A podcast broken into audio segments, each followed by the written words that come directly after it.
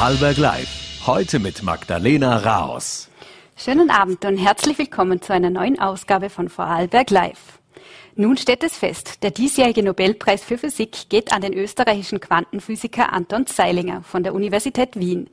Er wird gemeinsam mit zwei weiteren Wissenschaftlern auf dem Gebiet, dem Franzosen Alain Aspect und dem US-Amerikaner John F. Clauser geehrt, unter anderem für Experimente mit verschränkten Photonen.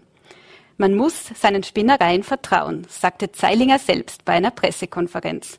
Bei mir zu Gast ist heute Florian Eigner. Er ist selbst Physiker, Autor und Wissenschaftspublizist. Mit ihm spreche ich über die Arbeiten des österreichischen Ausnahmewissenschaftlers und die Bedeutung der großen Auszeichnung. In der heutigen Sendung geht es aber auch um Bregenz, genauer gesagt um die erweiterte Fußgängerzone in der Landeshauptstadt. Seit 1. Juli hat Bregenz den größten autofreien Innenstadtbereich in ganz Vorarlberg. Dafür sind einige Straßen zu Begegnungszonen ausgebaut worden. Diese Woche sind die Ergebnisse einer Umfrage veröffentlicht worden. Sie bietet Einblick darüber, wie die Wirtschaftstreibenden der Stadt dazu stehen. Darüber berichtet heute Robert Saland, Geschäftsführer von Bregenz Tourismus und Stadtmarketing im Studio. Und wir werden heute auch den Fokus auf eine Krankheit legen, die sehr viele Menschen betrifft, die Demenz. In Vorarlberg leben rund 6000 Personen mit dieser Diagnose. Die Zahl dürfte sich bis 2050 verdreifachen.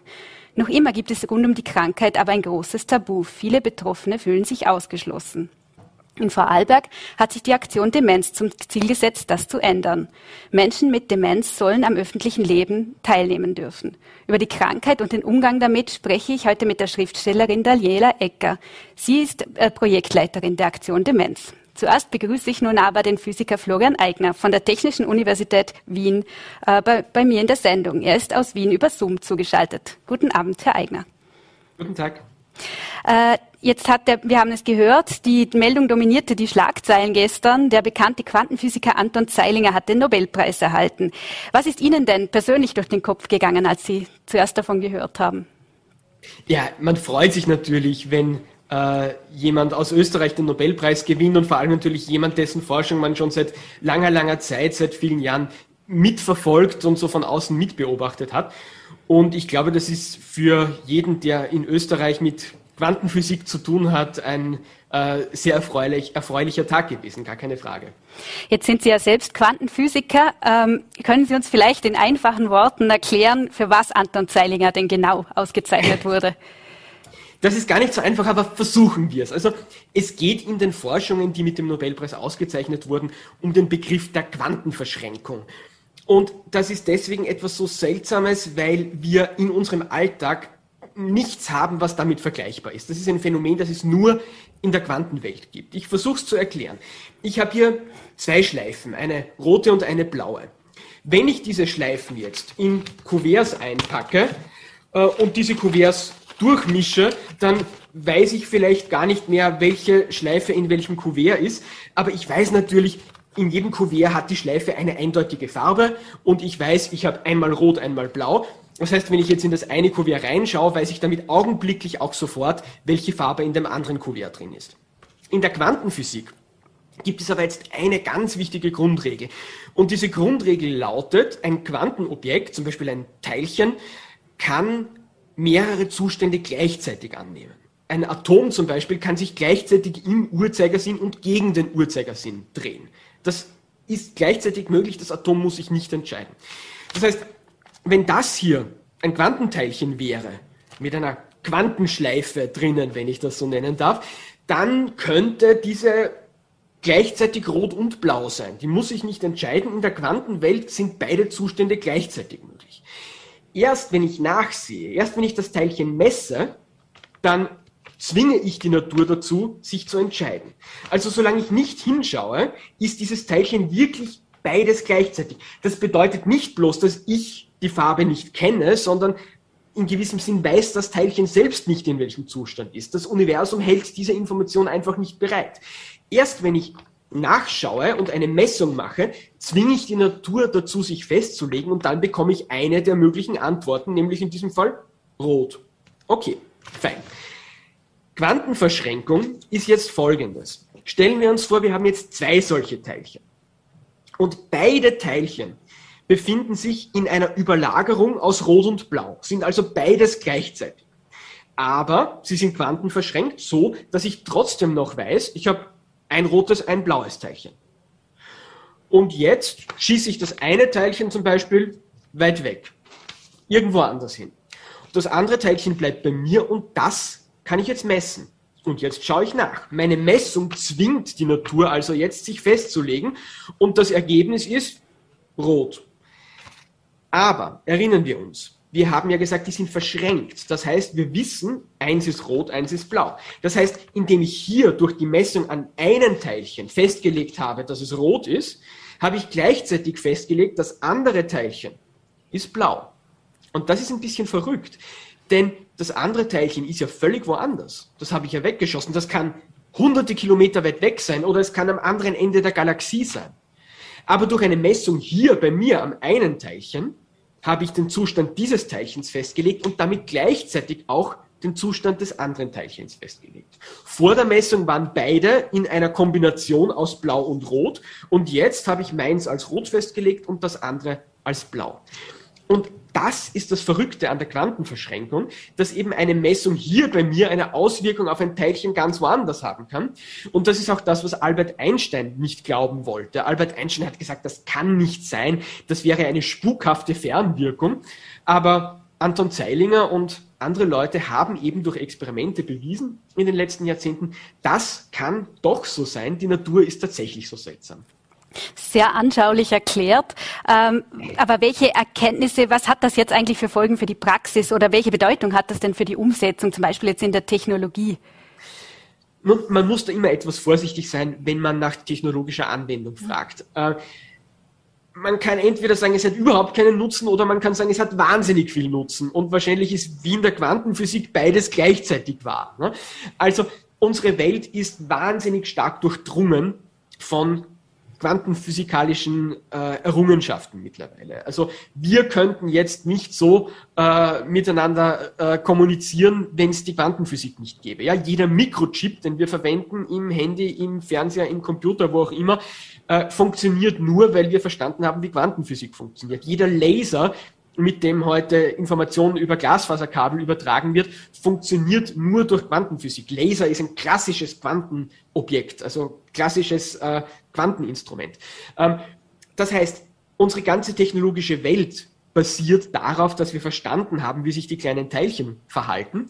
Ähm, diese konkreten Quantenverschränkungsforschungen haben jetzt noch nicht so wirklich ein Produkt hervorgebracht, das man im, im äh, Elektronikmarkt kaufen kann oder so etwas. Es wird oft geredet von Quantenkryptographie, also Verschlüsselung von Daten mit Quantenmethoden. Das ist eine sehr schöne, spannende Sache. Es wird auch viel geredet von Quantencomputern, die in Zukunft vielleicht noch viel mehr äh, Rechenmöglichkeiten eröffnen als die Computer, die wir heute haben. Das ist alles wunderschön und vielleicht sind das wirklich in Zukunft tolle Anwendungen, wo das konkret umgesetzt wird. Aber ich glaube, man sollte da auch nicht so eng denken. Die Grundlagenforschung allein ist schon etwas Schönes und was sie dann bringen wird in 10, in 20, in 100 Jahren, kann in Wirklichkeit heute noch keiner sagen.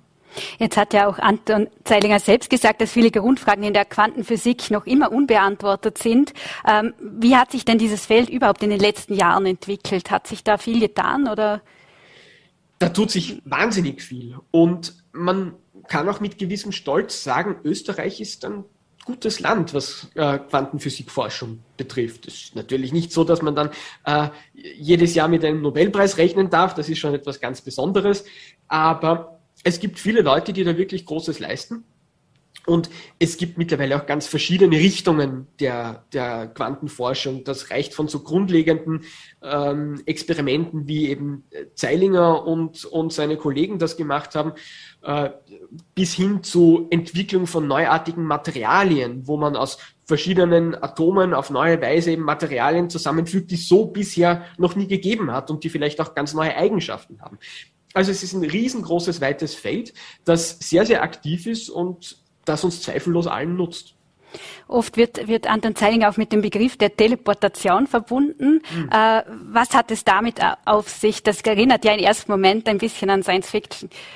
Absolut, ja, das ist eine schöne Sache. Es ist auch ein, ein sehr spannendes Feld.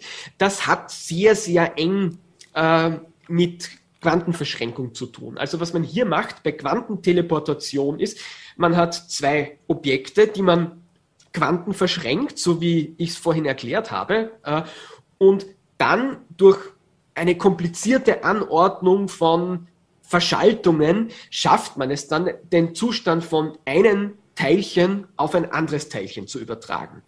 Und das ist aber jetzt doch etwas recht anderes als Beamen oder Teleportation, wie man das Science-Fiction-Filmen kennt. Denn wir erinnern uns, bei äh, im Raumschiff Enterprise habe ich eine Person, die ist da im Raumschiff und wird dann auf den Planeten runtergebeamt. Ja? Also die Person ist zuerst da und dann ist sie woanders. Das ist aber eigentlich etwas ganz anderes als das, was Physiker wie Anton Zeilinger bei Quantenteleportation machen, denn da überträgt man ja nur einen Zustand. Also äh, man überträgt nicht wirklich Materie im, im eigentlichen Sinn, sondern einen Zustand. Ich kann zum Beispiel bei mir ein Atom haben und ein anderes Atom ist im Nachbarlabor und jetzt sage ich, ich suche mir ein Elektron aus in diesem Atom und den Quantenzustand dieses Elektrons übertrage ich auf das Elektron vom anderen Atom im anderen Labor. Das heißt, es wird quasi Quanteninformation übertragen, aber nicht das Atom selbst, denn ich habe eine Kopie von diesem Atom hier bei mir und ein identes Atom ist im Nachbarlabor. So funktioniert das und da wird eigentlich nur Information übertragen, nicht wirklich Materie. Insofern ist es schon was anderes als Beamen in Star Trek. Sie haben das ja vorhin, vorher schon ganz kurz angesprochen, aber welchen Stellenwert hat denn die Quantenphysik grundsätzlich in Österreich? Ich glaube schon einen hohen. Ja, natürlich kann man immer sagen, es könnte noch besser sein, es könnte noch mehr geschehen, man könnte noch stärker versuchen, Weltklasse-Leute nicht nur in Österreich auszubilden und heranwachsen zu lassen, sondern vielleicht auch aus dem Ausland nach Österreich zu holen. Und vielleicht ist das auch ein Impuls der Nobelpreis, äh, der in diese Richtung geht. Aber wie gesagt, es, es passiert schon sehr viel. Und was ich beobachte, auch in den letzten Jahren, ist ein Phänomen, das in der Wissenschaft immer wieder äh, zutage tritt. Und das ist das Phänomen, dass exzellente Leute exzellente Leute anziehen. Also dort, wo schon gute Leute sind, kommen neue gute Leute hinzu. Denn es ist ja auch ganz klar, äh, wenn jetzt eine Professur in Österreich ausgeschrieben wird international und dann können sich aus der ganzen Welt Leute bewerben, was wird denn Leute aus anderen Ländern, die wirklich Spitzenklasse sind, dazu bewegen, sich zu bewerben für eine Stelle in Österreich zum Beispiel? Naja, möglicherweise der Ausblick mit ausgezeichneten Leuten in Österreich dann zusammenarbeiten zu können. Denn natürlich will man mit den besten Leuten, die es gibt, zusammenarbeiten. Das ist auch für die eigene Arbeit am besten. Und das ist jetzt schon ein Plus in Österreich, dass man da gezielt ausnützen könnte, dass man sagt, ja, okay, jetzt haben wir hier vielleicht wirklich eine kritische Masse erreicht. Wir haben in Innsbruck, in Wien, an anderen Universitäten des Landes wirklich tolle Leute, die auch ein Argument sind für die ganze Welt. Schaut nach Österreich, kommt vielleicht nach Österreich, forscht mit uns. Und wenn man das ausnutzen kann, dann könnte man da wirklich etwas wirklich Aufregendes erreichen, glaube ich. Könnte da auch der Nobelpreis jetzt auch positive Auswirkungen haben auf den äh, Wissenschafts- und Forschungsstandort? Natürlich, auf jeden mhm. Fall. Aber das bezieht sich jetzt gar nicht unbedingt nur auf die Spitzenforschung. Ich glaube, in der Wissenschaft gilt immer der Grundsatz, keine Spitze ohne Breite und keine Breite ohne Spitze. Das heißt, wirklich Spitzenforschung kann man nur haben, wenn man einfach viel davon hat. Ja? Also ich kann nicht beschließen, wir wollen jetzt die weltbeste Quantenphysikgruppe haben und alles andere interessiert uns nicht, sondern es braucht halt viele Leute, die Quantenphysik machen, die in diesem Bereich forschen, damit einige Weltklasse werden. Äh, und man braucht umgekehrt auch einige Weltklasse-Leute, um viele Leute dazu zu bringen, das zu machen. Und gerade wenn ich mir junge Leute anschaue, vielleicht Leute, die heute Teenager sind und die überlegen, was sie später mal studieren möchten, die vielleicht naturwissenschaftsbegeistert sind und überlegen, naja, was interessiert mich besonders, was könnte ich später mal machen, dann glaube ich, ist so ein Nobelpreis schon etwas ganz, ganz Wichtiges, etwas, was Leute begeistern kann, etwas, was Leute vielleicht zur Physik bringen kann, etwas, was ein echtes Argument sein kann, okay, das will ich mir vielleicht näher ansehen, das ist spannend, das finde ich interessant, da will ich mich ein bisschen reinknien und mal überlegen, ob das was für mich wäre. Und wenn der Nobelpreis diesen Effekt hat, glaube ich, dann haben wir schon sehr viel gewonnen. Wie steht es denn grundsätzlich so um den Wissenschaftsstandort in unserem Land? Das fällt mir jetzt schwer zu beurteilen. Ich bin da jetzt auch kein Experte. Was wir schon wissen, ist, dass die Bevölkerung in Österreich nicht unbedingt so äh, wissenschaftsbegeistert ist, wie wir das gerne hätten. Da gibt es schon ernste Probleme. Und ähm, es hat letztes Jahr eine Eurobarometer-Studie für große Aufregung gesorgt. Das ist eine Umfrage, die in allen europäischen Ländern durchgeführt wird, wo man Leute zum Beispiel befragt, für wie wichtig halten sie Grundlagenforschung? Oder man fragt die Leute auch, was sie über Wissenschaft wissen, ob sie Fragen richtig beantworten können. Und da muss man leider sagen, schneidet Österreich wirklich schlecht ab. Das ist sehr, sehr traurig. Das war schockierend. Da ist Österreich teilweise wirklich auf den hintersten Plätzen in ganz Europa. Und das ist natürlich schade. Das heißt, wir haben hier eine seltsame Situation. Einerseits haben wir durchaus Spitzenforschung in Österreich, auch wenn es natürlich immer noch besser sein könnte. Ja, also der letzte Nobelpreis vorher, der ist schon eine ganze Weile her.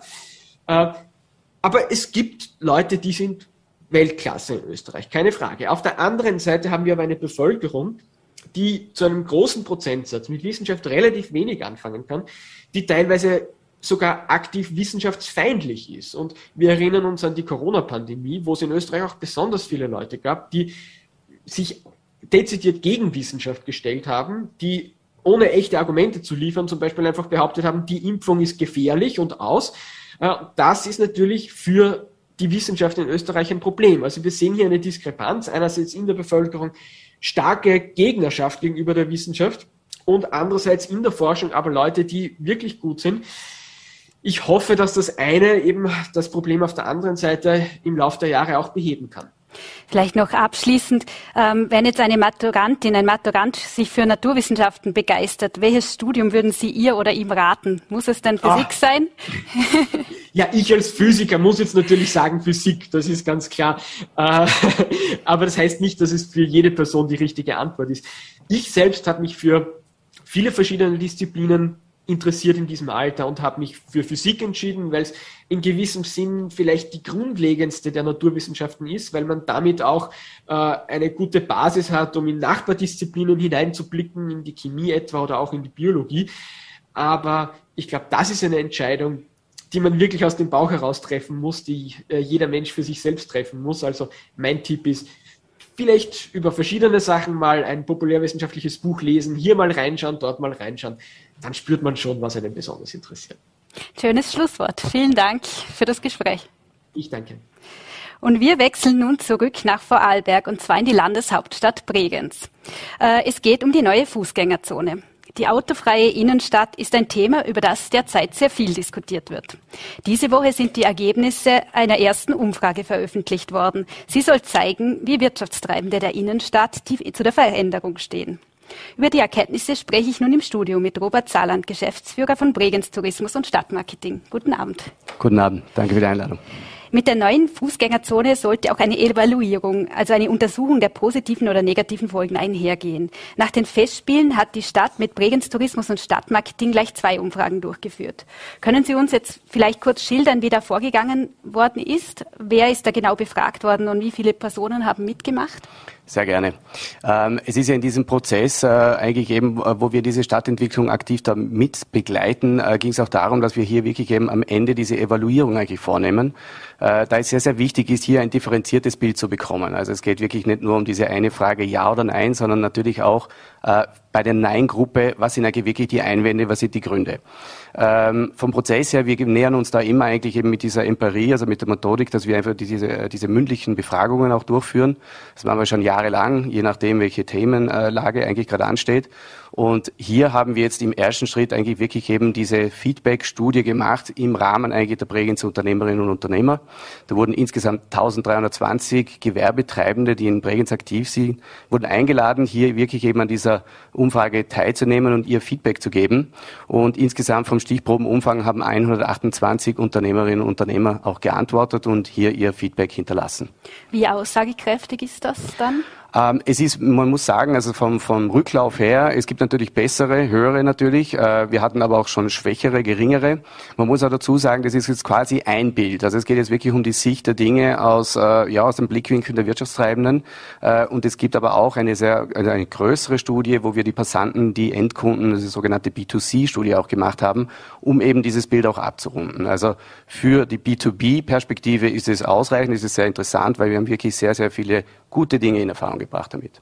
Vielleicht können Sie uns kurz schildern, was bei dieser Befragung unter den Wirtschaftstreibenden herausgekommen ist. Wir haben dazu auch eine Grafik vorbereitet, mhm. die wir vielleicht da einblenden können. Ja, genau. Also man sieht, also wir haben hier einmal allgemein einfach die Frage gestellt, wie stehen Sie der neuen Fußgängerzone gegenüber? Äh, und man sieht dann eigentlich schon sehr schnell, äh, dass eigentlich in der ersten Gruppe, also in der Gruppe der sehr positiv und positiv, sind da immerhin 52 äh, Prozent eigentlich vertreten, die dem wirklich eben positiv gegenüberstehen. Ähm, wir haben aber auch, und das ist auch ernst zu nehmen, natürlich eine Gruppe, die dem sehr skeptisch gegenübersteht und das auch mit eher negativ und sehr negativ beantwortet hat. Und das ist natürlich dann auch eine Gruppe, äh, da muss man wirklich hineinhören und sich dem, diesen Themen und diesen Einwänden intensiver eigentlich annehmen. Aber es gab auch natürlich eben die letzte Gruppe, das waren immerhin 14 Unternehmerinnen, äh, die eigentlich neutral oder indifferent in dieser Frage äh, sind. Und so sieht eigentlich jetzt einmal dieses große Bild einmal aus, äh, was uns jetzt natürlich hilft in der weiteren Diskussion. Sie haben es jetzt ja kurz schon angerissen, aber 36 Prozent waren jetzt negativ beziehungsweise sehr negativ eingestellt. Ist jetzt vergleichsweise doch hoch. Äh, Gibt es da Erklärungsansätze, an was das liegt oder wurden Sie dazu auch befragt? Mhm. Äh, Sie wurden befragt. Also es gibt da natürlich eben unterschiedlichste Belange. Also das ist ja so, dass wir einerseits natürlich geschlossene Fragen gestellt haben äh, und da hat man natürlich auch gesehen, dass es bei der Umsetzung teilweise sehr unglücklich eigentlich eben irgendwie äh, gelaufen ist. Äh, Punkt der Kommunikation hat man sicher auch nicht alles richtig gemacht, beziehungsweise beziehungsweise nach dem Lehrbuch irgendwie da durchgeführt. Äh, und äh, natürlich gab es auch Schwierigkeiten und das sind immer noch ein paar Hausaufgaben zu machen, wenn es um diese Sondergenehmigungen geht, äh, also wenn es da irgendwo um diese ganzen rechtlichen Maßnahmen geht. Also wir haben dann einen Katalog erstellt, wo wir wirklich diese zehn Punkte geclustert haben. Also was waren diese Einwände, was sind da diese Kritikpunkte? Äh, damit man damit auch arbeiten kann. Weil das ist uns sehr, sehr wichtig, dass man das irgendwo objektiv einfach irgendwo mal so auch aufarbeiten, damit man mit dem auch wirklich was anfangen kann äh, um hier wirklich auch Lösungsansätze eigentlich zu entwickeln. Äh, und das waren jetzt eigentlich einmal die drei großen Gruppen. Aber eben, es ist natürlich wenig verwunderlich, dass es hier, äh, ich sage einmal, zu Verhaltensänderungen kommen muss. Es muss auch, müssen auch Dinge reorganisiert werden. Denken wir nur an die Zulieferungen. Also bisher war es eigentlich mehr oder weniger möglich, dass die jederzeit eigentlich eben meine LKWs kommen können, um mir die Ware zu bringen für den Laden. Das geht jetzt nicht mehr. Also da gibt es natürlich Einschränkungen. Das muss ich neu organisieren. Das, das führt natürlich da irgendwo zu einem Aufwand, der kurz-, mittelfristig sicher eben natürlich jetzt nicht so super ist. Ähm, es gibt aber auch andere Punkte, wo man natürlich auch immer wieder kritisiert hat. Äh, die mangelnden Parkplätze, das ist natürlich immer irgendwie ein Thema, was uns immer wieder beschäftigt. Äh, es ist ja so, dass es faktisch eigentlich ja nur 50, 60 Parkplätze wurden jetzt eigentlich gestrichen. Äh, und auch da ist man aber jetzt natürlich gefordert, eben damit umzugehen. Sprich, früh genug natürlich die Leute zu informieren, naja, wo kann ich denn parken? Was habe ich denn für Möglichkeiten? Und das aber wirklich eigentlich schon bei der Stadteinfahrt äh, oder auch eben mit den digitalen Möglichkeiten. Also das sind schon sehr, sehr gute Kritikpunkte eben auch gekommen, mit denen man wirklich arbeiten kann. Und das ist natürlich jetzt auch wertvoll in diesem Prozess, dass man das der Abteilung, der Mobilitätsabteilung übergibt sodass man hier eigentlich in diesem im ganzen Entwicklungsprozess weiterkommt. Was wurde denn auch umgekehrt positiv hervorgehoben? Äh, positiv angemerkt wurde, also ein wichtiger Aspekt, die Sicherheit. Ähm, ich lade jeden herzlich ein, am Freitag einmal zu uns zum Wochenmarkt zu kommen, am Kormarktplatz. Also da wuselt's wirklich, äh, da ist viel los und das war früher dann schon immer wieder ein bisschen brenzlig, äh, wenn da so Situationen waren, also zwischen äh, Fußgänger und, und, und Autos oder die Kikis, die sich da irgendwo durchgeschlängelt haben. Äh, und das merken wir heute, das hat sich wirklich deutlich entspannt äh, und das ist wirklich eine große Qualität, die man da gewonnen hat.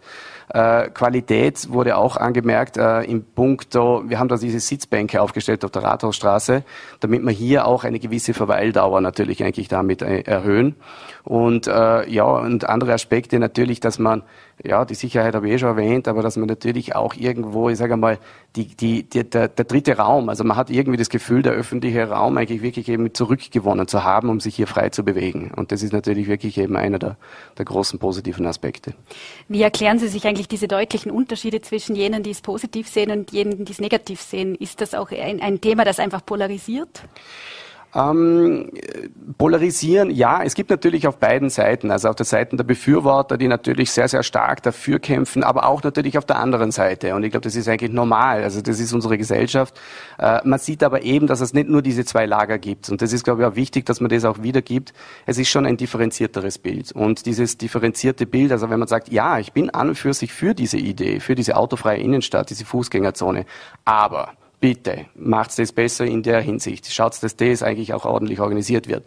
Und, und, und, und, und. Und deswegen äh, sehe ich es jetzt nicht als komplett polarisierend, aber natürlich, ich meine, es ist schon ein Thema, wo leidenschaftlich diskutiert wird, wo man sich damit auseinandersetzt, was ich auch sehr positiv empfinde, weil eben es ist einem einfach nicht wurscht, was in der, in der Stadt passiert.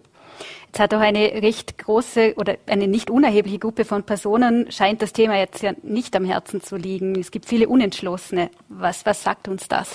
Ja, ist ganz interessant und ich würde da wirklich gerne eigentlich dem auch nochmal nachgehen. Äh, warum ist es Ihnen wirklich eben irgendwo egal? Also wie kommt es zu dieser indifferenten Aussage? Ähm, kann man sich so erklären, okay, mit oder ohne Fußgängerzone, mein Geschäft ist davon, davon vielleicht nicht betroffen und daher hat es für mich keine Relevanz. Äh, das erklären wir uns so auf die, auf die Weise. Ähm, aber ist, müsste man schon nochmal prüfen, müsste man schon nochmal tiefer eigentlich reingehen in die Analyse. Jetzt wurden die Unternehmen oder die, die Wirtschaftstreibenden auch zur Umsatzentwicklung befragt. Ähm, und da sagen viele, dass sie keine um Unterschiede zum Vorjahr bemerken. Äh, wie, wie, wie deuten Sie das?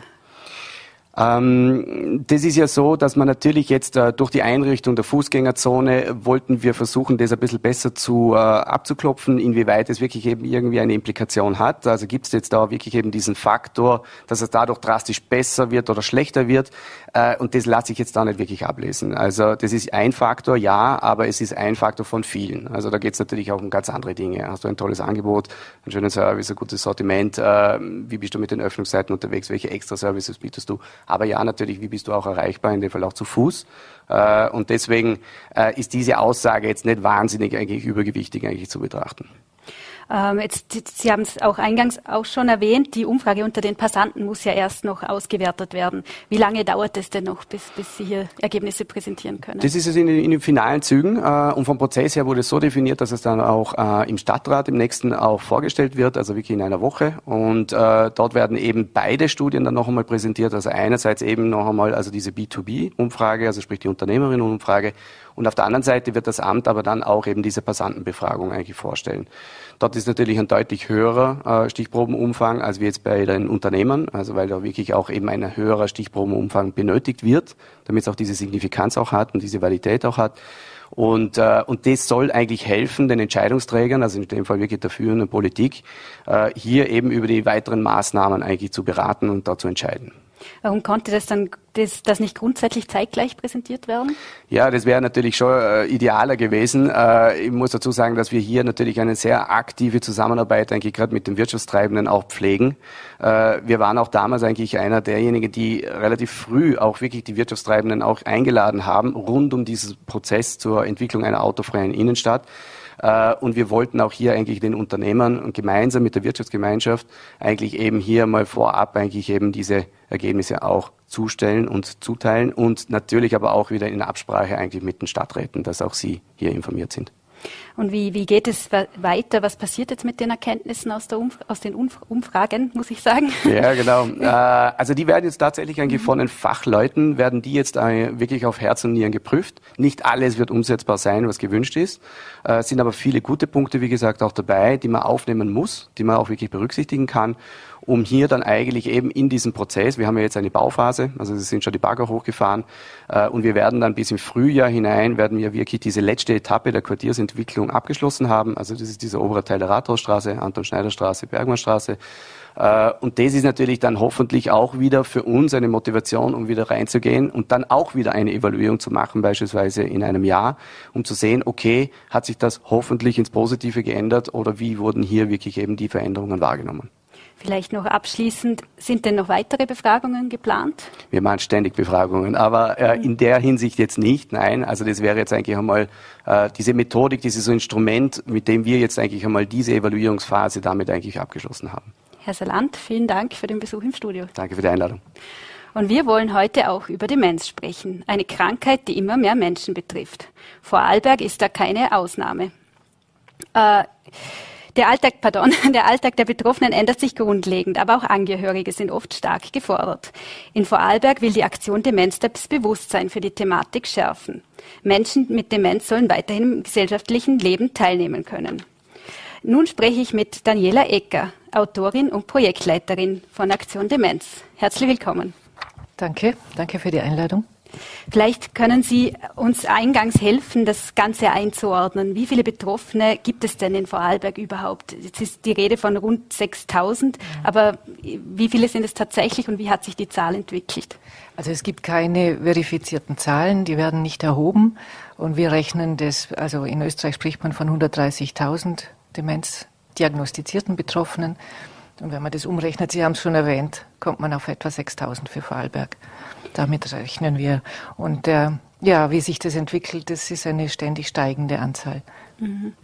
Äh, gibt es da auch eine hohe Dunkelziffer, weil viele Menschen vielleicht noch gar nichts wissen von ihrer Krankheit? Ja, das gibt es ganz sicher, also mhm. weil sie ja auch nicht, äh, wir haben keine Frühdiagnostik in Vorarlberg, also in ganz Österreich nicht. Und äh, es ist ein schleichender Prozess und da gibt es ganz sicher noch Leute, die dann ja, äh, demnächst in eine Diagnose, äh, in einen Diagnoseprozess kommen. Ja. Jetzt haben Sie es gesagt, die Zahl soll ja deutlich steigen. Es ist die Rede davon, mhm. dass sie sich bis 2050 in Vorarlberg verdreifachen könnte. Gibt's da, warum ist das so? Ja, also das gilt weltweit. Das sind Hochrechnungen, die angestellt werden, weil natürlich die Gesellschaft älter wird, gesund älter wird und damit aber auch eben man in einen Bereich kommt, wo, wo die Demenz sehr häufig auftritt. Jetzt, äh, wenn, man, wenn man an Demenz denkt, denken viele wahrscheinlich eher an ältere Menschen, aber mhm. trifft das auch Jüngere?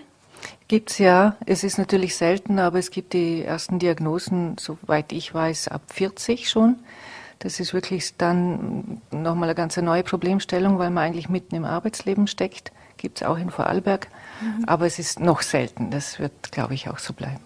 Vielleicht können Sie uns kurz erklären, was denn die Aktion Demenz macht. Mhm. Mit welchem Ziel wurde sie gegründet? Mhm. Also es geht äh, bei der Aktion Demenz äh, darum, Sensibilisierung und Teilhabe für Menschen mit Demenz zu ermöglichen, Sensibilisierung in der Gesellschaft.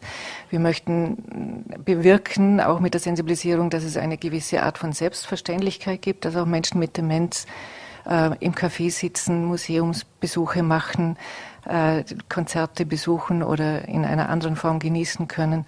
Ähm, es ist sehr schnell so, dass man sich zurückzieht mit einer neurologischen Erkrankung und dass man dann sehr, auf die Familie zurückgeworfen ist. Und es ist ganz wichtig, dass wir irgendwie Möglichkeiten schaffen, dass das, ähm, ja, dass die Gesellschaft offen dafür bleibt. Und es ist auch wichtig, dass wir in der Bewusst im Bewusstsein der Bevölkerung einfach äh, großes Verständnis erschaffen können für diese, für diese Erkrankung. Vielleicht, was für Projekte gibt es da? Vielleicht mhm. können Sie da ein paar Beispiele nennen. Ja, klar. Also wir haben ähm, zu 2012 einen Schwerpunkt mit Kunst und Kultur gesetzt, ähm, weil wir auch Menschen erreichen wollen, die nicht in der Pflege arbeiten oder selber im familiären Umkreis betroffen sind oder selbst betroffen sind. Und äh, wir haben zum Beispiel durch eine Ausstellung ergeben sich dann oft so wunderschöne Sachen. Wir hatten jetzt äh, eine 2016 eine Ausstellung im Vorarlberger Landesmuseum und da aus dem heraus ist entstanden, dass wir Museumsbesuche für Menschen mit Demenz selbst anbieten können. Die kommen mit Begleitpersonen ins Museum und bekommen eine besondere, besonders aufbereitete Form äh, von einer Führung. Das ist ein Beispiel. Äh, jetzt in dieser langen Zeit hat sich auch ergeben, während der Pandemie äh, hatten wir dann ein Online-Café für Menschen mit Demenz selbst, äh, einfach um diese Einsamkeit auch zu durchbrechen.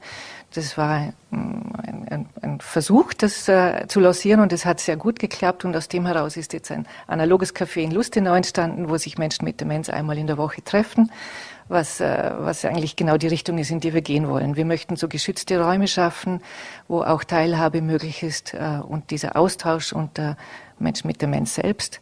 Das, das sind so die richtig schwierigen Sachen, weil die eben stigmatisiert ist, die Krankheit, und man sich nicht sehr gerne gleich zeigt und, und sagt, ich habe Demenz. Aber wenn das gelingt, dann, äh, ja, dann ist äh, die Arbeit mit der Sensibilisierung und auch mit diesen Teilhabeangeboten äh, ja, zeigt, dass es etwas bringt. Ist das auch wichtig für die Angehörigen? Mhm. Ich glaube ganz sicher. Also äh, das betrifft eine Demenzdiagnose betrifft die ganze Familie. Da wird auch äh, ähm, es ist eine herausfordernde Art äh, der Begleitung von Menschen mit Demenz in der Pflege. Und für die Angehörigen ist es ganz wichtig, dass sie entlastet sind, dass sie auf tolerante äh, Menschen stoßen, egal wo, wo sie sich bewegen. Wir setzen natürlich auch sehr auf Schulungen und auf Vorträge, so dass es ein ein, ja, ein aufgeklärtes Bild von Demenz gibt, weil in der ersten Phase sind ja, also erste oder zweite Phase dieser Erkrankung sind ganz viele Ressourcen vorhanden und wir haben so den Reflex vor allem auf, äh, auf die Defizite zu schauen, was eigentlich falsch ist. Eigentlich müssen die, die, die Fähigkeiten, die vorhanden sind, gestärkt sein.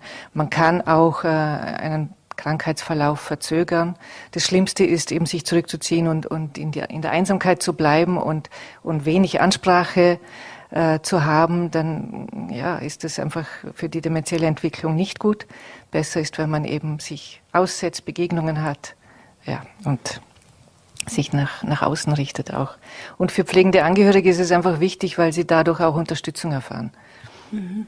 Das wäre jetzt meine nächste Frage. Was kann ich denn als pflegende Angehörige mhm. machen, wenn, wenn ich selbst unsicher bin und da Fragen habe?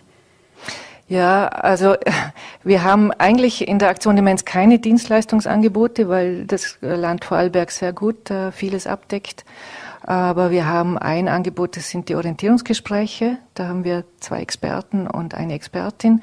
Äh, die kann man sehr unkompliziert bei uns auf der Homepage auf www.aktion-demenz.at zum Beispiel finden und, und, da wird ein Termin ausgemacht und die kommen teilweise auch, wenn nötig, nach Hause. Das ist äh, sehr hilfreich, wenn ich mit jemandem, der betroffen ist, selber auch ins Gespräch gehen möchte. Manche Familien möchten lieber nur alleine mit einem Experten sprechen. Das kann man oft telefonisch machen oder sich irgendwo treffen. Aber es ist ein, ein sehr flexibles und individuelles Angebot und ich glaube, das hilft sehr viel.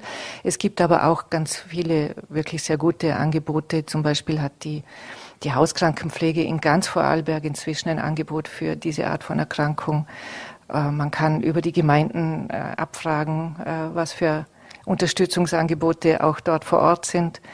Ähm, ja, also es ist eigentlich sehr leicht, Informationen zu finden. Der Punkt ist, dass man sie sich auch holt, weil man nach der Diagnose oft zuerst mal erschlagen ist und, mhm. und noch nicht sehr viel ähm, weiß darüber und dann erst sensibilisiert wird. Und wir versuchen halt mit Präsenz im, im öffentlichen Raum auch darauf aufmerksam zu machen, ja, es eine ganze Struktur gibt, die man in Anspruch nehmen kann.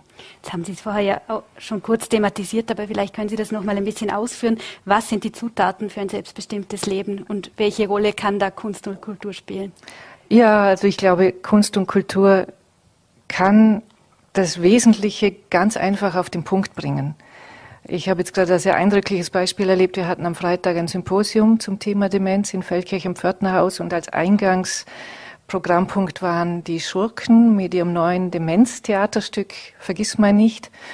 Und äh, die haben halt mit ihrem 50-minütigen Theaterstück die Sache so emotional auf den Punkt gebracht, dass es nachher fast schwierig war, für die folgenden Referenten den Faden aufzunehmen. Und ich glaube, das äh, ja, kann Kunst und Kultur äh, es kann emotional hm, aufzeigen, um was es wirklich geht. Also wir haben ja auch diesen Slogan, das Herz wird nicht dement.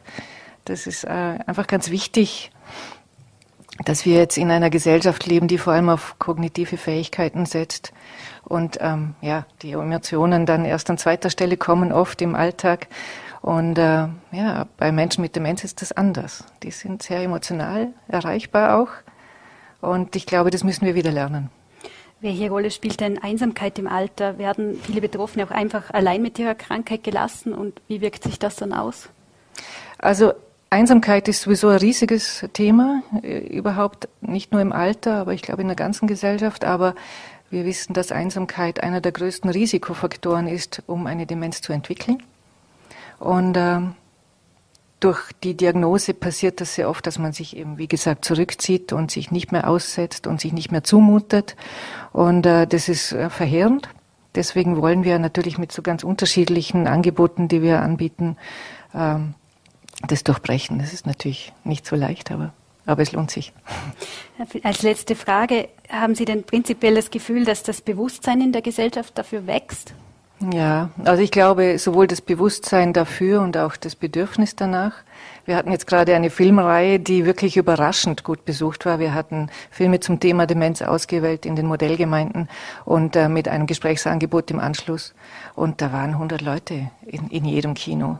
Das ist schon, das zeigt schon sehr deutlich, dass es erstens den Bedarf gibt nach der langen Pandemiezeit sich da wieder zu informieren, eigene Fragen zu stellen in so einem Rahmen, der niederschwellig ist. Also ich muss nicht zu einem Demenzvortrag gehen, sondern ich gehe ins Kino und kriege danach aber gezielte Informationen mit nach Hause. Und äh, ja, Hollywood hat das Thema aufgenommen. Es gibt ungefähr, ich weiß nicht wie viele Meter Romane über Demenzerkrankte, äh, die eine Rolle spielen. Ich glaube, es ist schon natürlich in diesen zehn Jahren, in denen ich jetzt dabei bin, ist sehr viel passiert. Auch natürlich wegen unserer Aktionen. Frau Ecker, vielen Dank für den Besuch im Studio. Dankeschön. Danke für die Einladung. Und ich verabschiede mich nun von Ihnen, liebe Zuschauerinnen und Zuschauer. Herzlichen Dank fürs Einschalten. Ich hoffe, Sie haben noch einen schönen Abend und schalten morgen wieder ein zu einer neuen Ausgabe von Vorarlberg Live. Auf Wiedersehen.